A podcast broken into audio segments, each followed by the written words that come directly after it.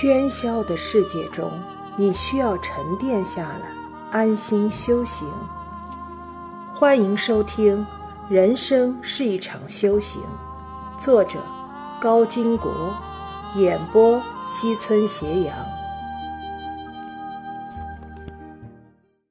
七，换种方式再活一次。生和死。是人这辈子需要面对的最大的哲学问题。无论他是教授、博士，还是文盲草寇；无论他是朝廷大臣，还是乞丐流民，这个问题都躲不过去。唯一不同的，只是他们思考问题的方式。这个问题可以分两方面来说：一方面是人为什么活着，这几乎是有史以来最大的哲学问题。而且到现在也没有令人信服答案，所以我们最好的回答就是不为什么，就是活着。另一方面是人为什么要死，这个问题也很大，但毕竟好回答一点。比如生老病死是科学规律，无法逆转等等。我们在这里要讨论的是，为什么有人会想不开，寻短见。寻短见的原因都逃不过两方面的问题：第一，他找不到活着的理由；第二，他找到了死亡的理由，所以选择自杀。然而，严重的问题在于，他们把活着的理由这个全人类哲学家都无法回答的问题，当成了自己该去考虑的问题；他们把在他人看来并不严重的事情，当成了自己死亡的理由。同一件事情放在别人身上，你会劝导他不值得；摊在自己身上，你却想不开，要死要活。同样的道理，你会说给别人听。事情发生在自己身上之后，你曾经讲给别人的道理却完全失效。人性就是这么奇怪。该死的理由。人最怕绝望，绝望了就容易走极端，寻短见。理由往往很简单：老天没给我任何机会，我的人生失败的太彻底了。的确，有的时候有些事情，老天连再来一次的机会都不会给你。如果这样，那你可以假装自己曾经死去，让自己再活一次。有个故事就是这样的。有位商人遭遇了经商以来最惨痛的失败，几千万资产一夜之间丧失殆尽，最终破产。受不了残酷的打击，他想到了自杀。思来想去，他决定选择一处风景优美的峡谷作为自己的葬身之地。那个地方他经常去，在那儿悄悄消失，也算是不错的归宿。从陡峭的悬崖跳下去，整个过程会很快，不会那么痛苦。他想，通向那条悬崖的只有一条一尺来宽的小路，两边都是密不透风的荆棘。商人在小路上低头前行，快到悬崖的时候，突然发现前面有位年轻女子挡住了去路。走近那位女子。商人发现女子在低头哭泣，没有让路的意思。他在女子旁边等了一会儿，女子依然没有反应。无奈之下，他只好说：“姑娘，你这是？”年轻女子光顾着哭泣，发现有人来了，反应激烈起来，大声朝商人吼道：“不用管我，你们谁也甭劝我，让我死了算了。”说罢。女子转身朝悬崖跑去，商人吓了一跳。原来这女子也是来自杀的。他本能地追上女子，说：“你误会了，我不是来劝你的。其实我也是来跳崖的。”姑娘没想到会有这么巧的事，愣在了那里，一边看着脚下，一边抹着眼泪。商人继续说道：“姑娘，你有什么想不开的，非要跳崖呢？”女子说：“相恋多年的男朋友抛弃了我，有了别的女人，你说我活着还有什么意思？商人点点头，又摇摇头，说：“那也不至于自杀啊。你在认识你男朋友之前的二十多年，还不是好好的活过来了？”女子一想，觉得他说的有些道理，便问他：“那你为什么自杀呢？”商人叹了口气，说：“我比你要严重的多。你只不过和男朋友分手了，可我……”几千万的家产一夜之间赔了个精光，你说我活下去还有什么意思？女子一想，从千万富豪一下子成了穷光蛋，打击的确够大。可转念一想，好像也不太对。你现在觉得日子过不下去，可是，在你没有成为千万富翁之前，你还不是一样活着？怎么现在就活不下去了？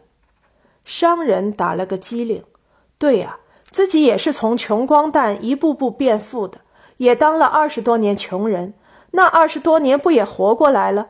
为什么现在只是恢复到了以前的状态，却活不下去了呢？他们都把自杀的念头放在一边，交流了很长时间。当天晚上，两个人都选择了回家，谁都没有死，好好的活了下去。为这点事就去死，不值得。这是我们经常劝解别人的一句话。可为什么这点事发生在别人身上的时候，我们看得很清楚，得出的答案是不值得；当这点事发生在我们自己身上，我们就犯了糊涂，排解不开了呢？这是人的本性使然。我们可以从镜子里看到自己。但在遇到事情的时候，却不能跳到事情之外来看自己，这是最根本的原因。所以，当你因为一件事情想不开、钻牛角尖，甚至想寻短见的时候，不妨尝试着跳出来。假设现在事情发生在别人身上，我来劝他，我会怎么说？据说。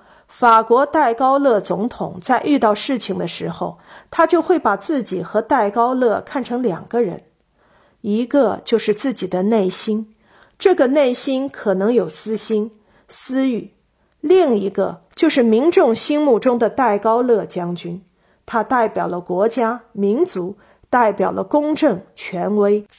遇到左右为难的事情，或者说公心和私利相碰撞的事情。他就会问自己：如果戴高乐将军遇到这件事，他会怎么做？那个戴高乐将军会出于公心去判断和决定，那么他也会跟着戴高乐将军去这么做。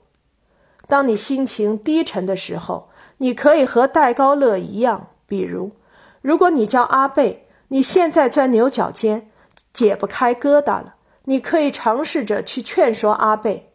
不就这么点小事吗？这点小事和你的人生、你的理想、你的抱负比起来，算什么呢？这是人和自己在内心的一种对话。很多时候，问题的最终解决只能靠自己和内心的对话来解决，只能靠自己劝慰自己。外来的劝解往往是无力的。你甚至可以活在小说里。只要想改变，如果你对自己的前半生感到绝望，那么最好的方式就是八个字：换种方式再活一次。也就是说，让自己做出改变，尝试一种与现在完全不同的生活状态。这种改变可以是职业的改变，也可以是生活状态的改变。国外有不少人喜欢从五十岁开始，彻底离开前半生从事的行业。如果你前半生是个医生，那么从五十岁之后，或者其他你认为合适的年纪，可以尝试一种完全不同的职业，一种你自己倾心的行业，比如做旅游者、牧师、宠物驯养师以及作家、探险者。总而言之。你要去完成自己童年的梦想，一个想了一辈子而没有实现的梦想。只要你肯改变，一切皆有可能。有一个关于创业者的故事，他的改变并非主动的，而是有点被动。单位裁员，他下岗了。这没什么，他很想得开，因为他很早之前就有一个梦想：开旅馆，做馆长。这个梦想很现实，一点都不浪漫。这也没什么，因为这是他的梦。不过，当他把这个想法和朋友交流的时候，却遭到了大家的一致否定。现在开小旅馆的人太多了，你一无经验，二无资本，如何成功？他很动脑子，希望自己的人生能够换一种活法。就在他希望人生做出改变的时候，一个灵感突然产生了。既然自己渴望体验另一种人生，那么客人会不会也喜欢这种感觉？如果把这种感觉和旅馆结合起来，会产生什么样的效果？他喜欢推理小说，甚至他有一段时间几乎生活在小说中。可不可以让自己的顾客也生活在小说中？这个想法让他兴奋。他开始了尝试，盘下了一个只有十间客房的小旅馆，按照自己的设想精心设计改造。最初的主题是福尔摩斯探案系列小说，他按照小说中的一些著名案件的场景设计房间，并在房间内设计了一些小机关。每一个前来住宿的旅客可以在住宿的同时进行案件侦破工作。